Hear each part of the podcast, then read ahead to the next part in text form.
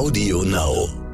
Jetzt hat man das Gefühl, der Virus selber ist für uns so eine Provokation und so eine Verunsicherung, dass die Satire auch Trost sein kann. Also Trost so, dass wir alle in der gleichen Grütze sitzen. Wir sitzen alle in der gleichen Grütze, das sagt Till Mette, der ist Sternkarikaturist und wie ich finde vielleicht einer der besten Karikaturisten derzeit in Deutschland. Was darf Karikatur, was darf Satire in Zeiten der Krise, darüber spreche ich später mit Till Mette. Denn das Interessante ist ja, dass gerade so vieles überhaupt gar nicht komisch oder überhaupt gar nicht lustig ist. Denn zum einen stehen Leben auf dem Spiel in Krankenhäusern in Italien, in Spanien, bei uns auf der ganzen Welt. Aber bedroht ist noch mehr als unsere Gesundheit. Was mich besonders bewegt hat gestern und heute, ist beispielsweise, was in Ungarn passiert. Da nutzt dieser Ministerpräsident Viktor Orban die Krise ganz offenbar als Chance, nämlich als Chance, um seine Macht unumschränkt auszubauen. Das Parlament hat ihm jetzt die Vollmacht gegeben, zeitlich unbegrenzt durchzuregieren, zu bestimmen. Es gibt fast niemanden, der ihm noch Einhalt gebieten kann. Okay, es gibt jetzt gerade viele Regierungen, die ähm, ziemlich viel Macht kriegen. Das ist in Zeiten der Krise auch notwendig. Aber vieles davon ist zeitlich begrenzt, ist eingeschränkt. Das ist in Ungarn jetzt nicht der Fall. Und was mich besonders betroffen und besonders besorgt auch macht, ist die Tatsache, dass das Gesetz, was äh, Orban jetzt ermächtigt, auch vorsieht, dass Journalisten, die die vermeintliche Unwahrheit verbreiten, besonders bestraft werden können. Das ist ein ganz scharfer Angriff auf die Pressefreiheit. Und ich finde, dass man kann mit Corona oder gegen die Corona-Gefahr vieles tun. Aber dass man die bürgerlichen Freiheiten so weit einschränkt, dass auch die Pressefreiheit quasi zunichte gemacht wird, das kann es eigentlich in Europa nicht geben. Für die Demokratie ist das zumindest nicht gesund, sondern tödlich. Wir und Corona. Die wichtigsten Informationen zum Virus. Nachrichten, Experten, Leben im Alltag. Und mit dieser kleinen Wutrede herzlich willkommen zu Wir und Corona, dem abendlichen Podcast von Stern und RTL. Bevor ich gleich mit Till Mette, dem Karikaturisten, spreche, möchte ich hören, was uns Dr. Michael Wünning, Chefarzt im Zentrum für Notfall- und Akutmedizin des Marienkrankenhauses in Hamburg, heute zu berichten hat. Wir haben Herrn äh, Dr. Wünning gefragt, wie bereiten Sie eigentlich Ihre Mitarbeiter auf den Ansturm der Corona-Patienten vor? Ich komme gerade aus unserer täglichen Einsatzbesprechung, um die aktuelle Lage zu bewerten und die entsprechenden Maßnahmen daraus abzuleiten. Schaut man sich die Lage für unser Haus heute an, konnten wir glücklicherweise sagen, dass wenig neue infizierte Patienten aufgenommen werden mussten. Und wie jeder aus den Medien sicherlich mitbekommen hat, ist der Nachschub an Schutzausrüstung, an Masken und Kitteln und Brillen leider endlich und der Nachschub deutlich schwierig. Unsere Mitarbeiter in der Logistik arbeiten jeden Tag hart daran, genau diese notwendigen Güter zu beschaffen, damit wir unsere Teams bei dieser anspruchsvollen Aufgabe schützen können. Sie würden auch niemals einen Feuerwehrmann ohne Ausrüstung in ein brennendes Haus schicken. Und gerade unter diesen Aspekten macht es mich richtig wütend, wenn ich heute Morgen erfahren muss, dass wie in vielen anderen Krankenhäusern auch bei uns Schutzmaterialien, also Masken oder Händedesinfektionsmittel gestohlen wird und wahrscheinlich im Weiteren teuer verkauft wird. Und genauso wütend macht es mich, wenn wir täglich zig Angebote bekommen von unseriösen Anbietern aus dem In- und Ausland, die meinen, in dieser Situation aus der Not der Menschen noch Geld machen zu können, indem sie nicht zugelassene oder gar nicht vorhandene Produkte verkaufen wollen.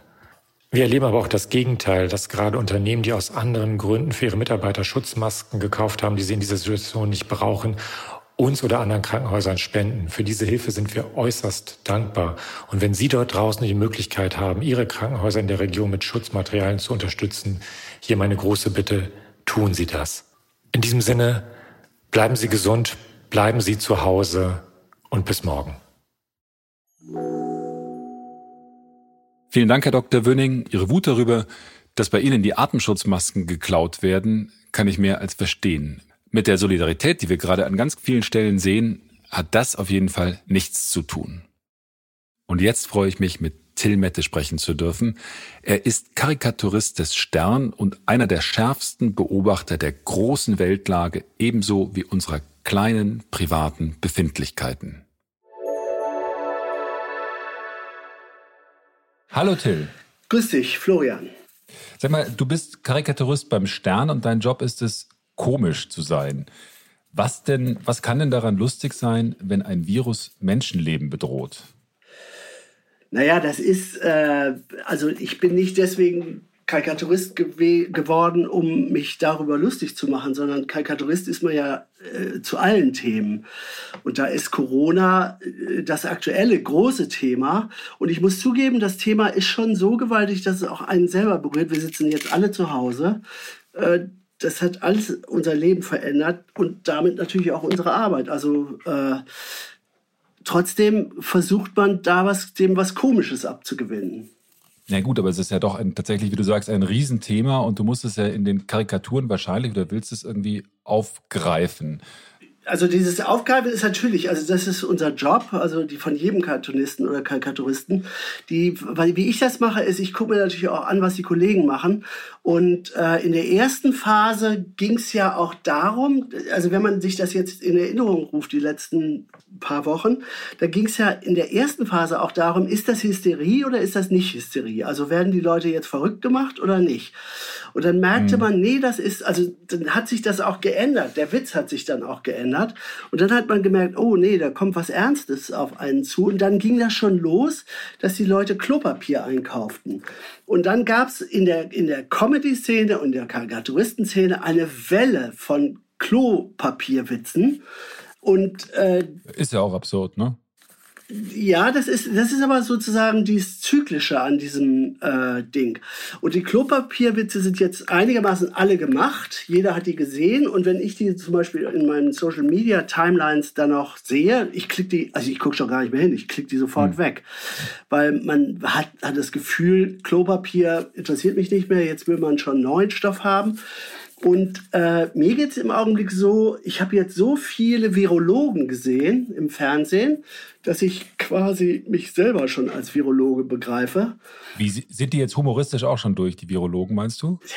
Das Problem ist, man wird ja auch ein bisschen abgefuckt. Also ähm, man hat das Gefühl, ja, nach einer Woche Virologen äh, hat man jetzt genug Virologen gesehen, jetzt braucht man irgendwen anders. Gibt es da schon eine neue Phase oder den Beginn eines neuen Zyklus, den du irgendwie erkennen kannst?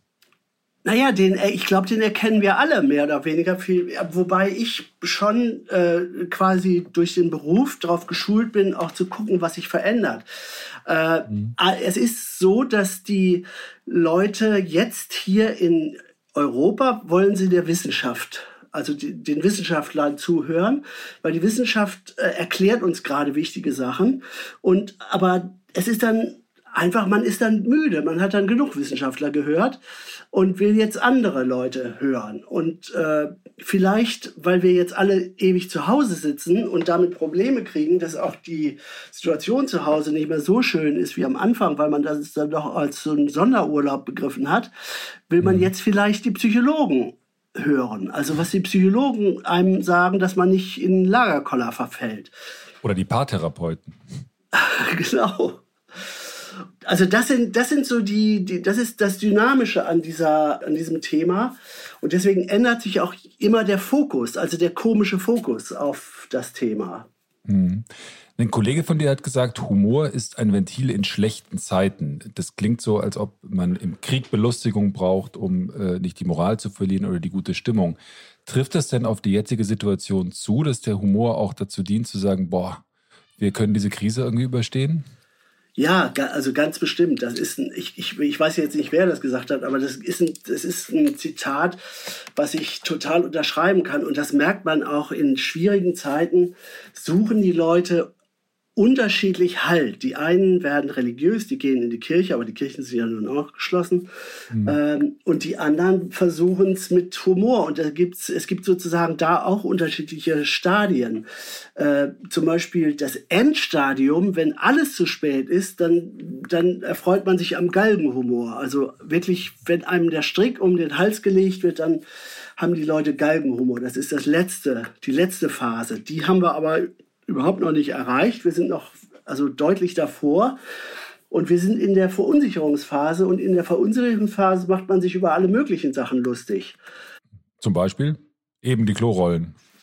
Ja, das ist sozusagen das, alle Randerscheinungen. Also diese, diese, äh, dieses äh, Hamstern. Dann kommen noch blöder sind natürlich die Hamsterwitze.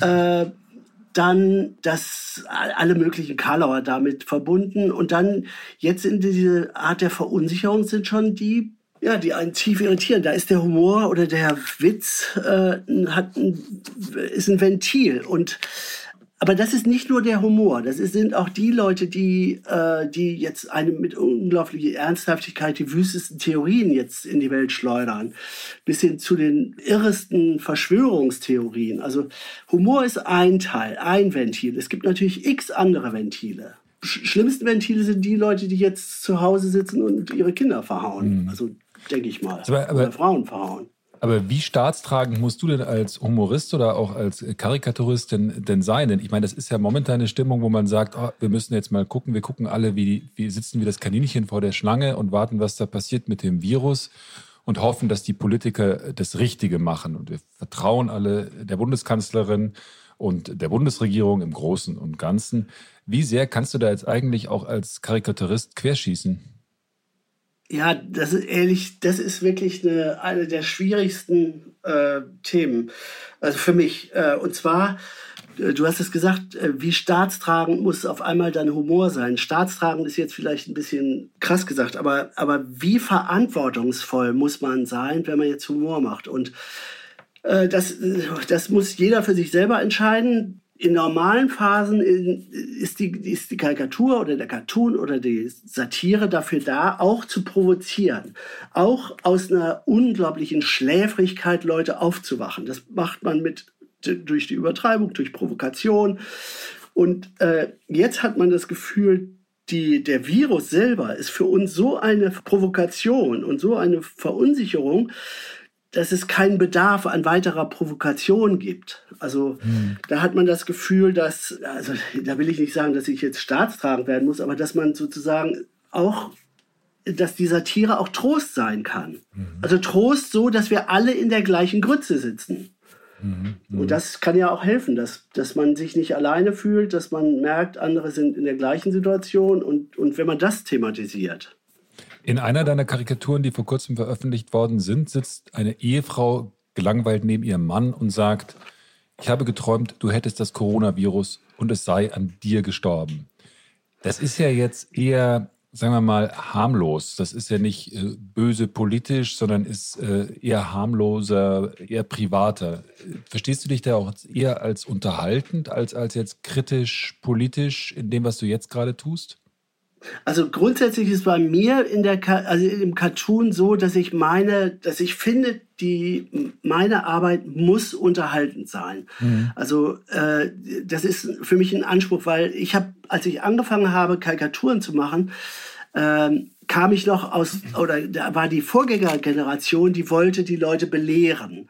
Äh, das ist praktisch die Generation, die vor mir gezeichnet hatte in den 80er bis in die 80er Jahre oder frühe 90er Jahre, da war der Karikaturist auch der Aufklärer, der Belehrer. Ich habe mich nie in der Rolle gesehen, weil ich es albern fand, dass ich, ein abgebrochener Lehramtsstudent, äh, Leuten die Welt erklären soll. Also das halte ich, hatte, habe ich immer für Anmaßen, für eine Anmaßung gehalten.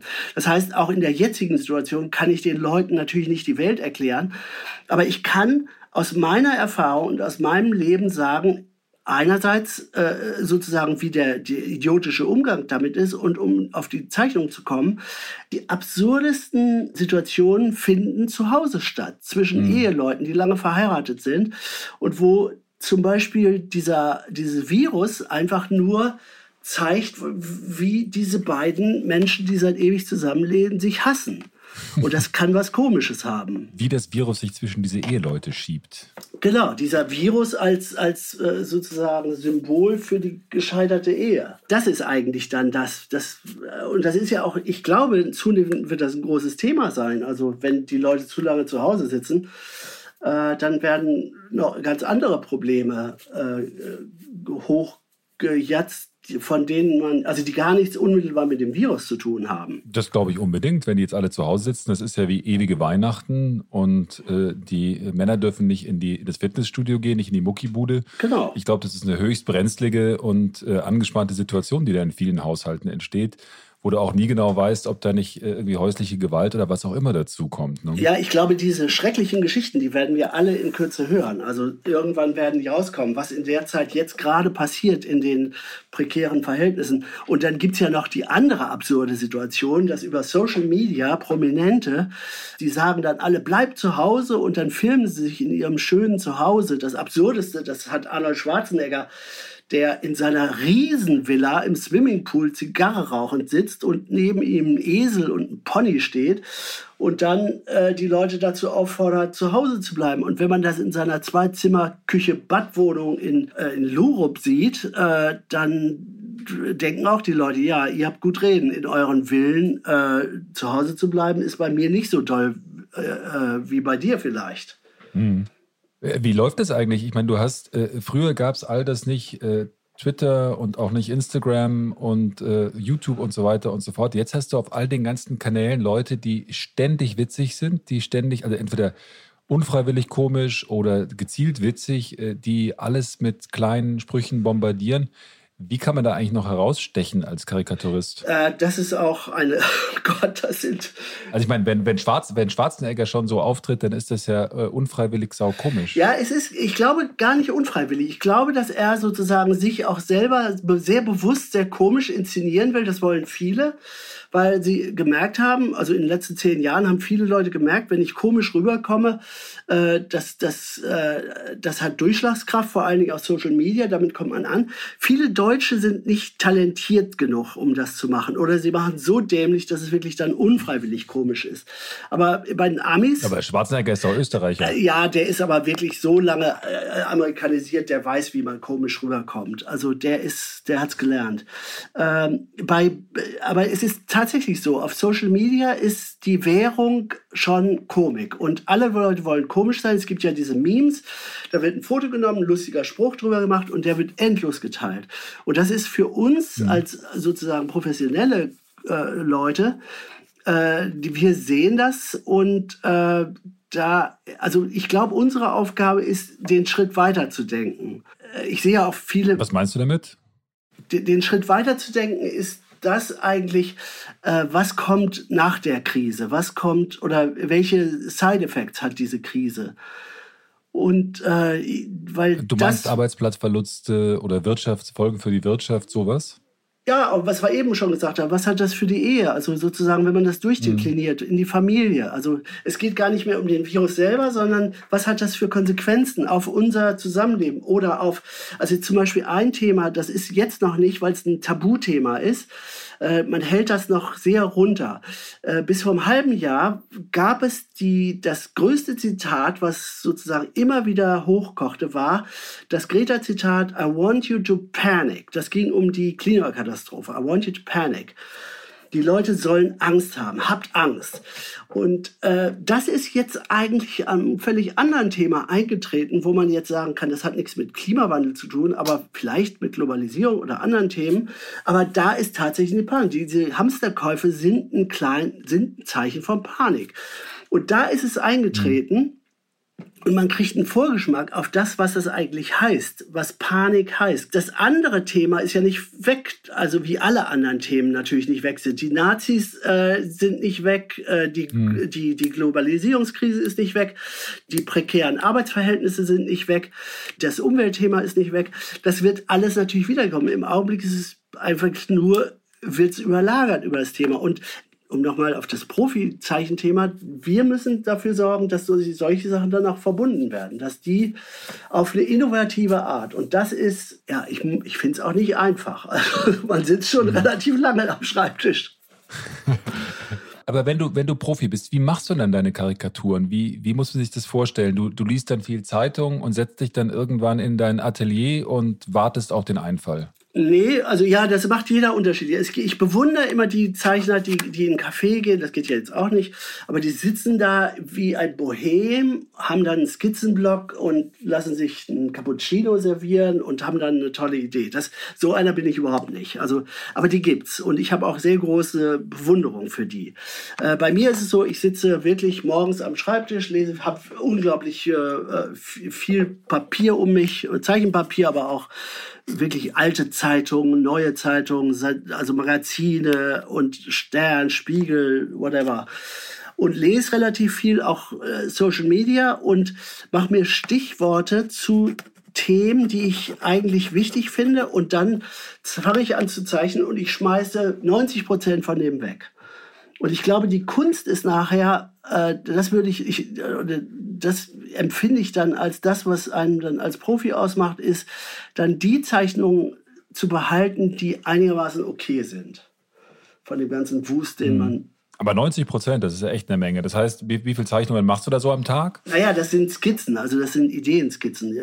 Und wenn, wenn, wenn man weiß, wie meine Zeichnungen aussehen, weiß man, wie eine Skizze aussieht. Also das ist, und da kann man manchmal auch total falsch liegen, weil man viel zu verquillt gedacht hat und viel zu whatever. Dann hat man sich irgendeinen Kram ausgedacht, den kein Schwein mehr versteht.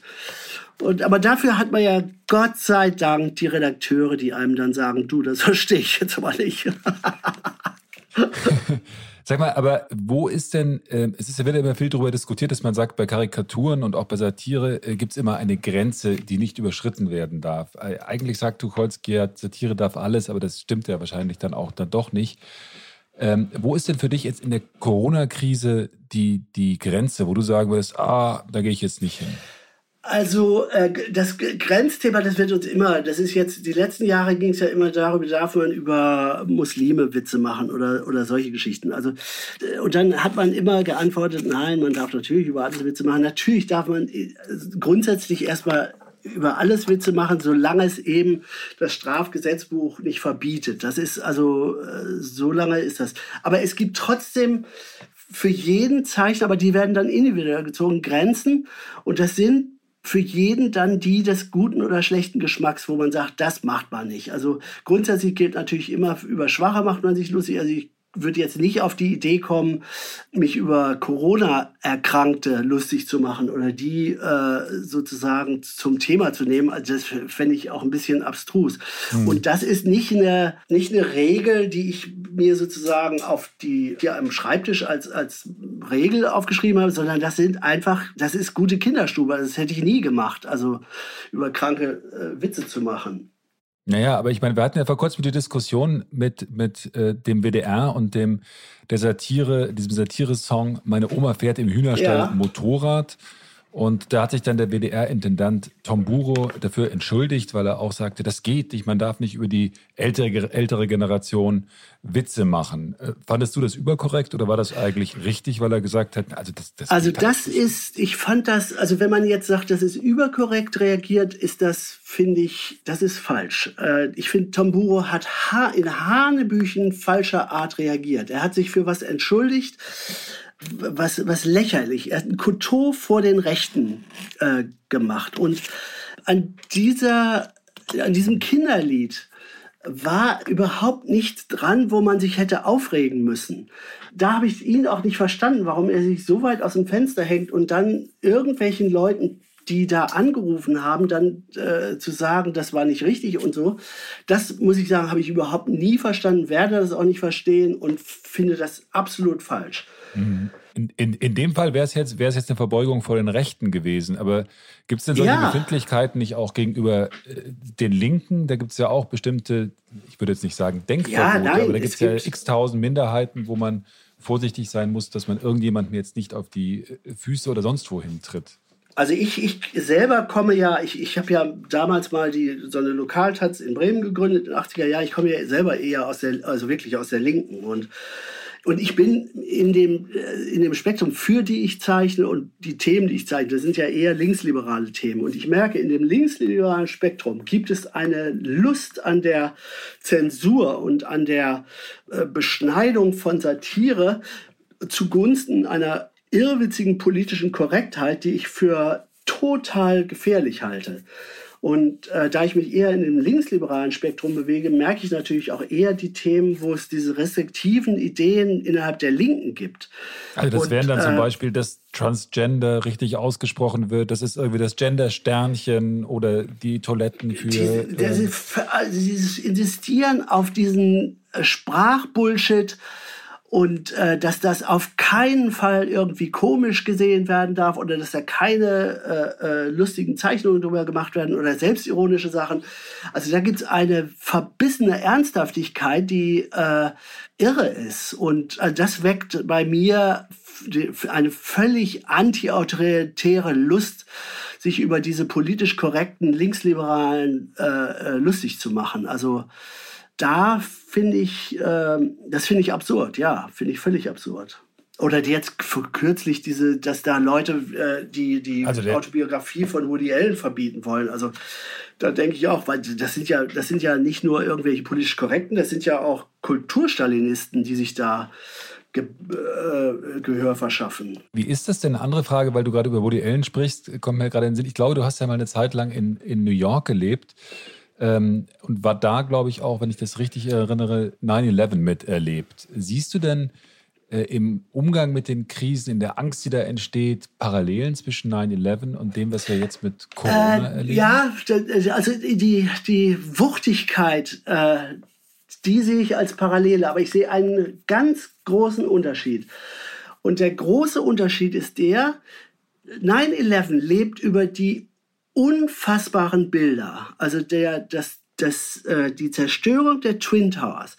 Eins der brutalsten Bilder, die ich überhaupt nicht aus meinem Gehirn kriege, ist das Foto von dem stürzenden Mann, der sich aus diesem Fenster, aus den Twin Towers stürzt. Da gibt es ein Foto, wo der, der so ganz gerade gerade darunter fällt. Ne? Genau. Ja. Das ist eins, eins der Bilder, die ich überhaupt nicht aus meinem Gehirn rauskriege. Das lebte über diese unfasslichen Bilder, also die Flugzeuge, die da reindonnern. Da hatte man gesagt, ein völlig, also das, das hätte man sich nie, nie, nie ausmalen können, dass das mal Realität werden könnte. Wo, wo ähm, warst du denn damals, als das passiert ist? Das Irre war, ich hab, äh, wir haben damals in New York gelebt und ich konnte aus meinem Badezimmerfenster, ich habe den ein, nicht den Einschlag gesehen, mich hat jemand angerufen und hat gesagt, ich soll äh, sofort äh, Fernseher anmachen. Ich konnte ja die Twin Towers sehen und sah das eine, den einen Tower brennen. Man ist dann völlig äh, äh, irgendwie aufgeregt und aufgewühlt und hat dann so ein äh, Hype, äh, will dann das irgendwie, will wissen, was dann los ist. Und dann waren natürlich alle Informationen weg, weil in diesem Tower war auch der, die große Fernsehantenne, die dann alle also es war, es war eine völlig irre Zeit. Heute, dass der, was ich sagen wollte, der Unterschied zu dem Virus ist, der Virus ist nicht sichtbar. Das ist eine, eine diffuse, völlig abstrakte Geschichte. Jetzt müssen Wissenschaftler uns erklären, was gerade passiert, aber es ist nicht sehbar. Bei uns sieht alles ganz normal aus. Die Straße sieht normal aus. Alles sieht normal aus. Und das, das ist wie die Atomstrahlung oder die nukleare Strahlung. So ähnlich, also wie, wie ein, eine Bedrohung, die völlig abstrakt ist. Und das war bei den äh, 9-11 war es anders. Das war sozusagen sensitiv, sehbar, erfahrbar. Jeder, der das im Fernsehen erlebt hat, hat das als unmittelbare Bedrohung erlebt. Und ähm, die. Das war eher so ein Knall und jetzt ist so ein. Ja, ja, genau. Also das ist jetzt irgendwie ja, so hat, also was, was völlig, also spookyhaftes. Das ist, glaube, jemand, der so einen Horrorfilm machen würde, der würde ihn auch eher leise machen als mit einem großen Knall. Äh, ich gucke ja viel auch, was Freunde jetzt in Amerika oder in den USA, vor allen Dingen in New York jetzt machen und ein paar sind raus, die wurden, sind jetzt upstate New York, äh, die sind abgehauen. Aber in der Stadt, ich ehrlich gesagt, ich möchte jetzt nicht in New York City sein. Also das ist, das, was auf die zukommt, ist, äh, ist äh, nicht schön. Wie ist denn der amerikanische Humor anders als der europäische oder jetzt der deutsche Humor? Was machen die denn jetzt in der Corona-Krise? Also ich habe die Sachen im New Yorker, die, ja, nette Sachen. Das sind die Leute, die in den Late-Shows im Fernsehen sind. Das ist äh, John Oliver, Steve Colbert ähm, und die sind jetzt ja auch zu Hause. Und wenn man das vergleicht, also was die amerikanischen Leute, was die Amis machen, also das ist, ich finde das super komisch, super clever. Äh, und dann guckt man sich im äh, Vergleich dazu, was hier die Deutschen machen, also da kann man Depressionen kriegen. Also wenn Oliver Welke da sitzt, also in seiner Betulichkeit, also äh, jetzt unter humoristischen Aspekten, also da denke ich auch diese Art der Einfallslosigkeit.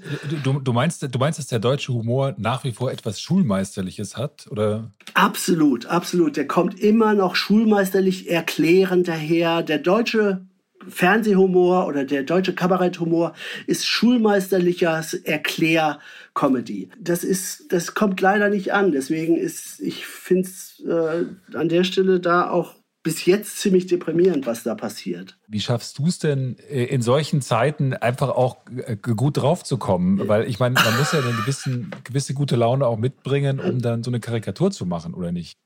Ja, das Komische ist, das, das wirklich, das Komische ist, wenn wir jetzt so darüber reden, dann denkt man auch, was ist denn das jetzt für ein Typ? Ich meine, äh, ich bin selber, wenn ich zeichne, nicht lustig oder oder das, man ist ja selber als äh, das ist das unterscheidet ja einen jetzt auch vom Schauspieler oder von einem man sitzt hier still am Schreibtisch und zeichnet. Äh, aber es gibt, wie gesagt, es gibt die die Widersprüche, die wir alle erleben, die haben was Komisches. Und äh, die versuche ich aufzuzeichnen. Aber sag mal, äh, wenn du, wenn du dann so eine Karikatur fertig hast, sitzt du dann manchmal auch da und freust dich über deinen eigenen Humor und klatscht dir auf die Schenkel und sagst, ha, gelungen? Äh, nee, also ich glaube, ich habe noch nie eine Zeichen. Also ich glaube, Schenkelklatscher oder Schenkelklopfer, das ist, ich glaube, da kann ich jetzt die letzten 30 Jahre, was ich da alles gezeichnet habe, ist da noch nie ein Schenkelklopfer bei rausgekommen. äh, aber es gibt Sachen, wo man das Gefühl hat, dass man den Nerv getroffen hat bei einer Sache. Ich bedanke mich ganz herzlich für das Gespräch. Äh, das hat Spaß gemacht, auch wenn die Themen äh, dann durchaus ernster sind und äh, schwerer sind, als man das so gerne hätte. Da, Florian, danke für das Gespräch. Das war wirklich aufregend und hat sehr viel Spaß gemacht. Vielen Dank. Tschüss, Florian. Tschüss, Till. Tschüss.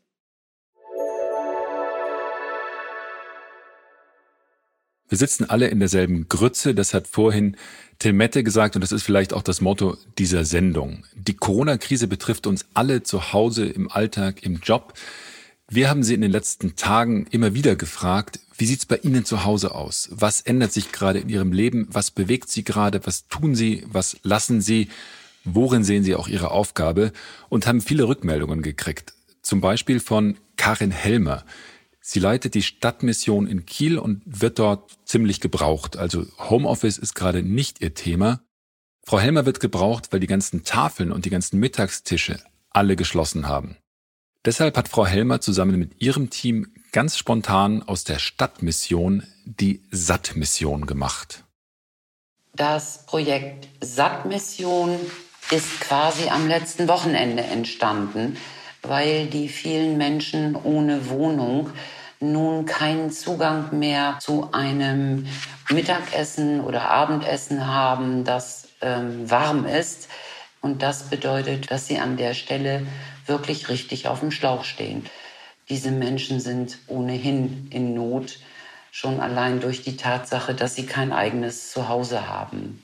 Wir haben dann eben festgestellt, okay, wir müssen jetzt irgendwie handeln und wir versorgen mit der Hilfe von drei Kantinen und Restaurants in Kiel über 350 Menschen mit einem warmen Mittagessen einmal am Tag. Es ist unglaublich und unfassbar schön, dass sich so schnell Partner gefunden haben, weil das Problem ist ja auch bei den Restaurantbetreibern, dass die gerade in existenzieller Notlage sind. Und trotz alledem haben wir alle gemeinsam gesagt, wir fangen jetzt einfach mal an. Für mich persönlich ist das einerseits eine riesige Herausforderung gewesen, dies alles in so kurzer Zeit und trotzdem unter Einhaltung der hygienischen Vorgaben auf die Beine zu stellen. Ich bin tief berührt von den vielen Mitmachern, die wirklich überhaupt kein bisschen auf die Uhrzeit gucken. Da bin ich ein bisschen fast fassungslos berührt, wenn ich das so ausdrücken darf, weil das einfach unheimlich gut läuft und eine große Solidarität mit Menschen, die gerade wirklich in Not sind. Ich bedanke mich von ganzem Herzen, ganz einfach, nee, gar nicht ganz einfach, sondern wirklich ganz, ganz tief bei allen. Danke. Teilen auch Sie wie Frau Helmer Ihre Eindrücke mit uns. Wie läuft es bei Ihnen zu Hause? Schicken Sie uns eine Sprachnachricht gerne per WhatsApp an die 0170 189 3847. Und ich hätte noch eine Bitte um Rückmeldung und zwar bewerten Sie uns. Ich weiß nicht genau, auf welchem Weg Sie jetzt zu diesem Podcast gefunden haben, ob über Audio Now, über iTunes oder über Spotify. Ist auch egal. Wir freuen uns über jede Bewertung, besonders natürlich über die guten. Deshalb bitte trauen Sie sich, bewerten Sie uns. Und zum Schluss möchte ich Ihnen noch erzählen, was bei mir heute für besondere Belustigung gesorgt hat. Meine kleine Tochter, drei Jahre alt, ist natürlich derzeit auch zu Hause und muss sich irgendwie beschäftigen und deswegen hat sie sich heute als Prinzessin verkleidet. In einem pinken kleinen Tüllkleid ist sie dann etwas puttenhaft, auch noch mit Flügeln, durch die Wohnung gerannt, hatte auch eine silberne Krone auf und plötzlich klingelt es. Weder meine Frau noch ich haben das gehört dann ist sie also zur Tür gerannt und hat die Tür aufgemacht und da stand dann ein Paketbote. Aber der Paketbote war nicht wie sonst einfach ein Mensch mit äh, Uniform von DHL oder was auch immer, sondern hatte sich auch verkleidet und zwar mit seiner Schutzkleidung, äh, hatte sogar eine Maske auf und und war in dem Augenblick natürlich völlig überrascht, dass ihm eine kleine pinke Prinzessin die Tür öffnete, während die pinke Prinzessin auch nicht so recht wusste, was sie mit diesem Mann anfangen sollte. Allein diese Szenerie hat mich für den ganzen Tag beschwingt. Ich wünsche Ihnen einen schönen Abend und freue mich, Sie morgen wieder zu hören. Tschüss. Wir und Corona. Die wichtigsten Informationen zum Virus. Nachrichten, Experten, Leben im Alltag.